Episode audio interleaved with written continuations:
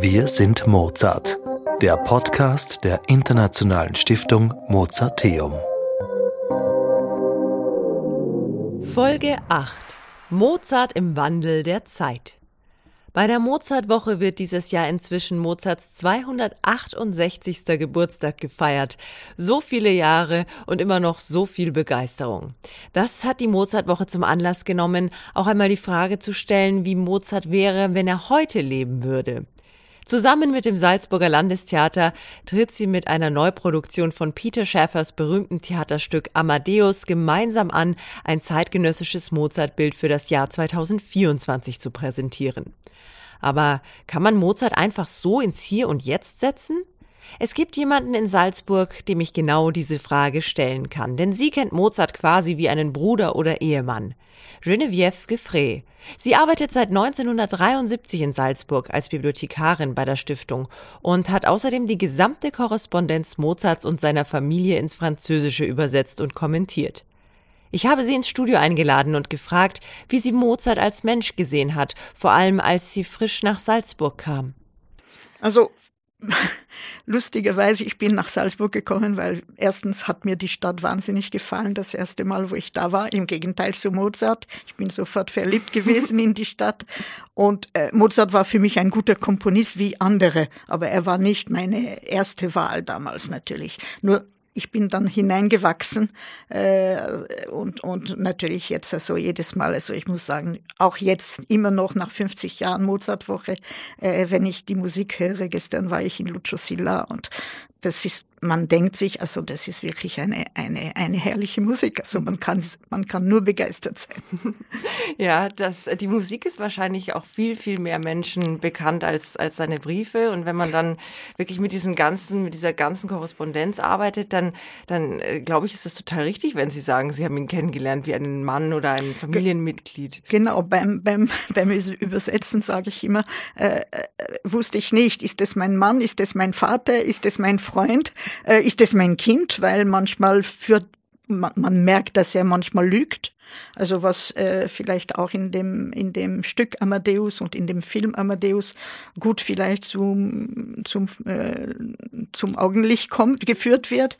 Äh, er war manchmal ungezogen und man ärgert sich, wenn man wenn man das macht. Also ich habe manchmal wirklich gedacht, na so er möchte schon ein paar ein paar Watschen ihm geben und ihn zurecht äh, zurechtführen. Aber es ist trotzdem ein Genie und äh, das ist vielleicht, was ich dem Stück und dem Film ein bisschen vorwerfen kann, ist, es war nicht nur ein Lümmel. Mhm. Also er war wirklich ein Genie. Er war nicht der Cherubim, den man im 19. Jahrhundert gemacht hat. Und das ist das, das ist die, die Entwicklung in der Literatur gewesen.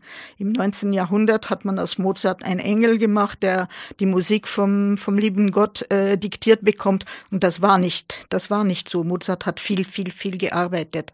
Wir wissen es, in der Stiftung haben wir, in der Stiftung Mozarteum, äh, haben wir sehr viele Skizzen von Mozart, also über 100 Skizzen. Und man sieht, dass er sich da mit der Musik befasst hat, bevor er das alles im Kopf hatte und zu Papier gebracht hat. Mhm. Äh, das, das ist das, das erste Bild im 19. Jahrhundert und dann im 20. Jahrhundert sind die Psychologen oder Pseudopsychologen äh, zum Zug gekommen und haben dann nur mehr das Gegenteil gesehen. Also Mozart hatte kein Tourette-Syndrom, sicher nicht. Er wusste, wie, wie man sich benimmt. Also er war schon von, von als kleines Kind bei der Kaiserin äh, Maria Theresia und auch wenn er ihr, auf die Schoß ge, ge, gesprungen ist, wie Leopold schreibt, äh, er wusste schon, wie man sich am Hof benimmt. Und das ist nicht nur der eine, der also sein, sein Hintern dann dem, dem Adel äh, zeigt. Mhm. Natürlich, er wusste, dass sein Adel in seinem Kopf, in seiner Musik und er hat nie sich damit abgefunden, dass er ein Lakai gewesen wäre, wie sein Vater war. Mhm.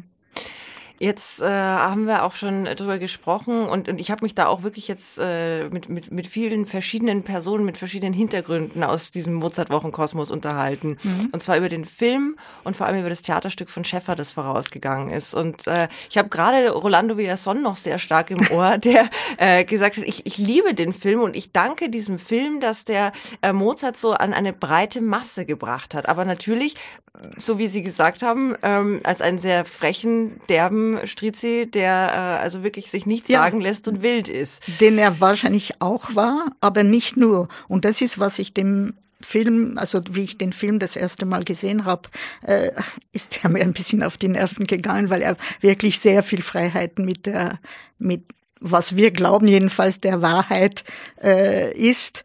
Äh, aber es ist natürlich auch ein, ein Teil des Charakters und ich verstehe schon, dass Rolando Villazon äh, das natürlich auch gutiert. Und es stimmt, dass die, äh, ich, ich habe damals, wie ich in der Bibliothek noch war, sehr viele Leute empfangen, die mir gesagt haben, wir hatten keine Ahnung von der Musik und durch das Requiem zum Beispiel äh, sind wir zur Mo Musik von Mozart und die kamen in die Bibliothek, um die Bibliothek zu besuchen, obwohl sie wahrscheinlich zehn Jahre oder fünf Jahre früher überhaupt keine Ahnung hatten, äh, wer oder was die Musik von Mozart war. Ja, konnte man es dann wirklich das anhand ich, der Leute? Das habe ich sofort bemerkt, ja, weil wir hatten im Sommer, wir haben Führungen gemacht in der Bibliothek und da sind sehr viele Leute gekommen, die mir eben von diesem Amadeus-Film mhm. äh, gesprochen haben. Und das stimmt, das ja, denn dem großen Publikum wahrscheinlich Mozart äh, näher gebracht hat. Mhm.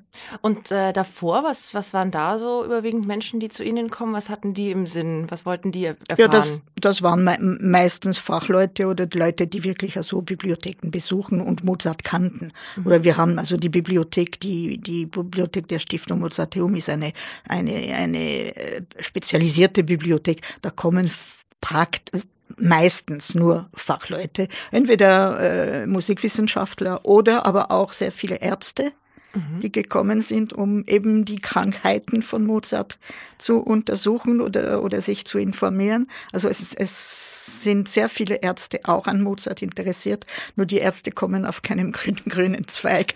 Sie wissen auch nicht, woran Mozart genau gestorben ist. Und aber wie gesagt, also äh, Tourette-Syndrome, wie es geschrieben wurde, mhm. hatte er sicher nicht. Nur der hat sich manchmal äh, ein bisschen ausladen müssen, ja. weil der Druck war doch sehr, sehr groß. Und sein Vater hat ihn in der Kindheit ihm alles abgenommen. Der hatte so keine Organisation, der hat wahrscheinlich nicht einmal gewusst, wie man einen Koffer packt. Und dann war er allein, zu, allein in Wien. Seine Frau mit seiner Frau, äh, die haben sicher ein bisschen eine Boheme-Ehe, äh, eine Boheme-Ehe geführt.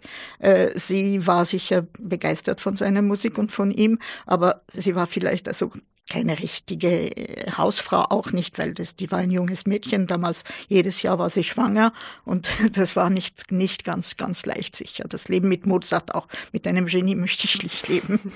ja, das ist bestimmt anstrengend. Ja, ja. Aber heißt es, dass man dann auch aus den Korrespondenzen, wenn er dann zum Beispiel nach Wien geht, äh, äh rausbekommt, wie er auch vielleicht äh, mit, mit, dem Leben konfrontiert ist, also mit so Alltäglichkeiten? Ja, obwohl er das natürlich äh, bestreitet, weil er schreibt an seinen Vater und der Vater war natürlich überhaupt nicht begeistert, dass er sich selbstständig machen will, dass er nach Wien zieht und ihm eigentlich äh, entfleucht. Also der Vater hatte dann keinen Griff mehr. Also es waren die Briefe haben einen Tag gebraucht, um von Wien nach Salzburg und Salzburg nach Wien zu gehen. Mhm. Und äh, das Problem ist, dass wir, was da äh, im, im Theaterstück äh, auch angesprochen wird, ob es wahr ist, wissen wir nicht.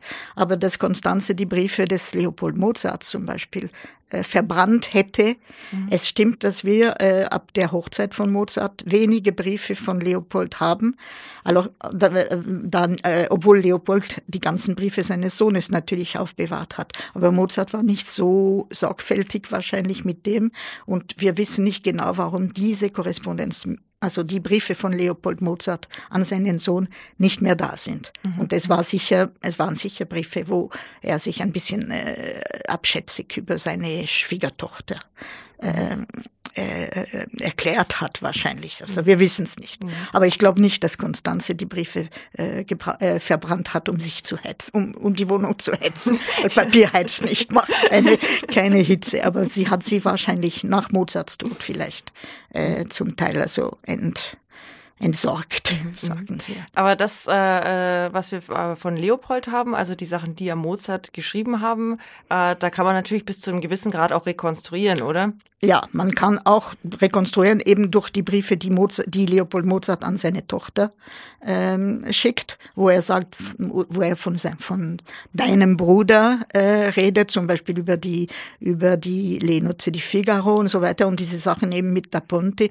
dass wenn Da Ponte für Salieri schreibt, Mozart keine, keine Chance hat und so. Das sind die Briefe, die wir von Leopold Mozart, Leopold Mozart, also ich habe persönlich eine Vorliebe für Leopold Mozart, weil Mozart war ein Genie, aber ohne Leopold Mozart wäre vielleicht das nicht geworden, was er geworden ist, weil er musste raus aus dieser kleinen Stadt Salzburg. Also er konnte hier keine Oper entdecken, entdecken, der musste nach Italien oder nach Frankreich, auch wenn er die französische Musik überhaupt nicht gutiert hat. Aber äh, das so ist es. Und sehr interessant sind natürlich die Briefe, die Korrespondenz von äh, Leopold Mozart und sein Sohn, äh, zum Beispiel über Opern wie die Entführung aus dem Serai, wo wirklich täglich oder, oder alle drei Tage ein Brief von München nach Salzburg, von Salzburg nach München und so weiter äh, geht und äh, Leopold Mozart dann diese, äh, Entschuldigung, ich habe in Führung gesagt, das ist äh, das ist Idomeneo, mhm. Ähm, äh, wie Mozart war in Wien, in äh, München und Leopold Mozart in Salzburg. Der Librettist war hier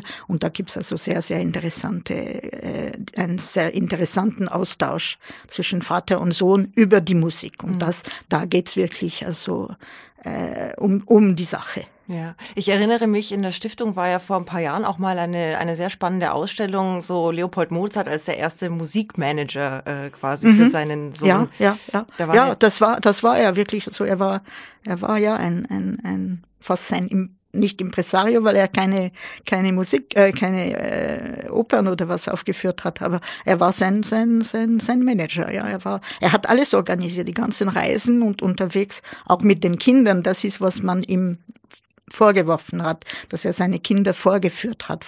Aber er musste von irgendwas die, die Reisen finanzieren. Also die, die Reisen waren teuer. Er hatte kein Einkommen mehr äh, oder weniger. Er musste alles organisieren und planen. Und das war ein großer, großer Planer, ein großer Manager, ja. Mhm. Für dieses Jahr hat ja äh, die, die Stiftung Mozarteum bzw. die Mozartwoche sich mit dem Landestheater zusammengetan ja. und die haben gesagt, wir machen das äh, Stück von Schäfer nochmal, Amadeus, und wir wollen ein äh, aktuelles, zeitgenössischeres Bild von ihm darstellen. Ähm, wenn man Sie jetzt gefragt hätte davor, äh, wo hätten Sie denn überhaupt es notwendig gefunden, Mozart zeitgenössischer darzustellen? Naja, aber wenn man schon Mozart, äh, wenn man schon Mozart äh, uns, also Salieri als Schwerpunkt für diese Mozartwoche äh, nimmt, ist es klar, dass man dann das Theaterstück und den Film äh, auch nimmt. Äh, es hat auch damals, ich weiß nicht mehr, was das war, es war ein kleiner Film, glaube ich, es hat äh, Mozart Superstar geheißen. Mhm. Und da haben sie schon, also Mozart als Superstar, ich glaube, das kann schon sein, wenn Mozart jetzt äh, gelebt hätte im 20. oder im 21. Jahrhundert, vielleicht wäre er ein Star gewesen, so mit Ketten und mit, äh, so wie er da sich auf die Bühne äh, zeigt. Vielleicht wäre er so, so, so was gewesen, aber er war nicht nur das, er war, also es war ein Teil seiner Persönlichkeit, aber er war auch, er, er konnte auch sehr seriös sein. Mhm, mhm. Ja, das ist äh, nämlich etwas, was mir wirklich sehr aufgefallen ist im, im Theaterstück auch, dass sich, also das dieses zeitgenössische am stärksten dadurch ausdrückt, dass die äh, Kostümschneiderinnen und Schneider da wirklich sehr moderne Schnitte Ja, ja, ja, man glaubt, äh, Freddie Mercury oder so oder, oder so zum, zu, vor sich zu haben. Vielleicht wäre er sowas gewesen, aber er meine, ich weiß auch nicht, wie, wie Freddie Mercury gearbeitet hat. Also ich habe überhaupt keine Ahnung. Kann man da etwas in den Briefen lesen? Äh, ja, es gibt Briefe, also wo er sich über sein, nicht sein Lebensstil, aber sein, sein, sein, sein Geschmack äh, aus, also ausdrückt. Es gibt zum Beispiel einen Brief äh, an eine Baronin von Waldstätten, wo er sagt, also ich möchte alles haben, was äh, schön, echt und gut ist. Das steht auch auf dem Frontton des Mozarteums äh, ich muss alles haben, was schön ist, teuer ist und ich muss diese Knöpfe haben für den Frack, den ich haben will. Und also man weiß, dass er sehr modebewusst war. Er war wahrscheinlich ein sehr kleiner Mann und wie viele kleine Männer auch stolz. Und äh, er musste auch, und das ist natürlich, was man nicht sieht im, in, der, in der jetzigen, im jetzigen Bild, was man mhm. von Mozart geben möchte, im Amadeus vielleicht, äh, er hat auch sehr schöne Kostüme gehabt. Er ist ohne Geld gestorben, aber er hatte sechs Kostüme im, im Kleiderschrank mit äh, Silberfäden und Goldfäden äh, bestickt und äh, edel, edel äh, Perlmuttknöpfe und so weiter oder Schnallen, Schuhschnallen schreibt er auch, äh, die er haben muss, weil er, er wollte, er, er hat gern Luxus gehabt. Mhm. Nur er konnte, wie seine Schwester gesagt hat, das Geld nicht dirigieren. Mozart, ein Fashionista.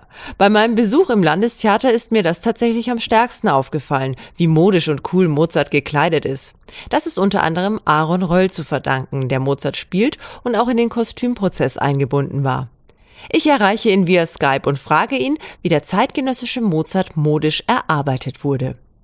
Also es gab am Anfang natürlich dieses, dieses Konzept und es sollte so in diese K-Pop-Richtung gehen. Und das fand ich total der Hammer. Mozart sollte eine Kunstfigur werden und in eine Rockstar-ähnliche, ähm, in einen Rockstar-ähnlichen Kleidungsstil gepackt. Und das fand ich super stimmig. Also ich dachte, jo, verstehe ich total. Und dann ähm, hat Alexandra, unsere Kostümbildnerin, ganz viele Sachen ausgesucht und dann haben wir sie zusammengestellt und dann durfte ich mir so ein bisschen aussuchen, was vielleicht noch passt, was noch dazu passen könnte und welche Reihenfolge vor allem das hat. Also welche Reihenfolge war nicht ganz klar und dann habe ich gesagt, okay, ich finde der Mozart am Anfang sieht so aus und der Mozart am Ende wird eher so. Also man sieht zum Beispiel in den Kostümen, dass der Mozart am Anfang sportlicher unterwegs gekleidet ist, also jünger, sportlicher, rockiger. Und am Ende wird er, weil, weil wir natürlich auch ähm, eine Geschichte von, ich glaube, über zehn, so ungefähr zehn Jahren erzählen. Ähm, und da wird er einfach älter und wird äh, weicher in den Stoffen und er wird auch ähm, ähm, flüssiger in den Stoffen, also ähm, weit, weiter auch, weiter und weicher. Am Anfang habe ich so eine Lederjacke an, die sehr hart ist. Ähm, und ich habe äh, so wie so Springerstiefel an, so ein bisschen, also so Boots. Und gegen Ende hin habe ich dann so bisschen in die Barock ähnliche äh, hohe Schuhe an ähm, was so ein bisschen an diese Barockzeit ähm, erinnert. Und ich habe einen langen Mantel an, ähm, den Gehstock durfte ich mir aussuchen. Also ich habe, oder den habe ich mir gewünscht, das war so meine Assoziation auch dazu, wenn man, dass er krank ist und älter wird. Und auch die Perücken, oder die Toupets, sind keine Perücken, sind Toupets, ähm, da durften wir, da durfte ich auch die Reihenfolge bestimmen. Also es war zum Beispiel gar nicht angedacht, dass die rosane Perücke oder die pinke Perücke, dass sie überhaupt so sehr dabei ist. Die war dann noch übrig und ich habe gesagt, oh, die muss auf alle Fälle am Anfang sein mit einem Kurzhaarschnitt. Und eigentlich war aber die blaue als Kurzhaarschnitt gedacht. Dann habe ich gesagt, oh nee, für mich wäre das viel besser, wenn, wenn wir erzählen, er hat am Anfang dieses pinke, laute Pink ist irgendwie immer so ein bisschen mehr, ja, das hat so, das das erzählt so Frühling und das erzählt so Spaß und ähm, geschlechterneutral auch irgendwie und, und so poppig, punkig irgendwie. Und das ist eher, äh, es hat für mich, Pink hat irgendwie mehr was Fröhliches und was, was, was Lebenbejahendes. Und dann wachsen seine Haare mehr und mehr und er bekommt äh, längere Haare und blondiert die sich dann und das ist dann so die mittlere Phase. Und in der langen Phase, ach, in der Endphase hat er dann diese langen blauen Haare. Und wo das Blau schon aber so ein bisschen rausgewaschen ist, wo es schon ein bisschen alt ist. Also wir haben auch immer gesagt, er hat sehr, sehr viel Geld für diese Klamotten ausgegeben. Und wenn er kein Geld mehr hatte, das letzte Geld gibt er für, seinen Klamot für seine Klamotten und seine Haare aus. Ähm, auch wenn er nichts mehr hat, das hat er noch. Also auf alle Fälle möchte er immer gut gekleidet und gut gestylt sein. Ob Mozart heute wirklich so ausgesehen hätte, das werden wir natürlich nie erfahren. Aber es ist definitiv eine gelungene Idee, ihn aus heutiger Sicht als Star im Musikbiss, der er definitiv gewesen wäre, zu sehen. Wer das einmal live sehen möchte, bis Ende Juni 2024 wird die Produktion von Mozartwoche und Landestheater noch in Salzburg gezeigt. Alle weiteren Infos und das gesamte Programm der Mozartwoche finden Sie unter mozarteum.at. Wenn Ihnen diese Ausgabe von Wir sind Mozart, der Podcast der Internationalen Stiftung Mozarteum gefallen hat, freuen wir uns sehr, wenn Sie uns weiter auf dieser spannenden Reise durch das Mozart-Universum begleiten und diesen Podcast abonnieren. Und natürlich freuen wir uns auch über Ihre Rezensionen. Ich bin Larissa Schütz und ich sage bis bald und auf Wiederhören. Wir sind Mozart, der Podcast der Internationalen Stiftung Mozarteum.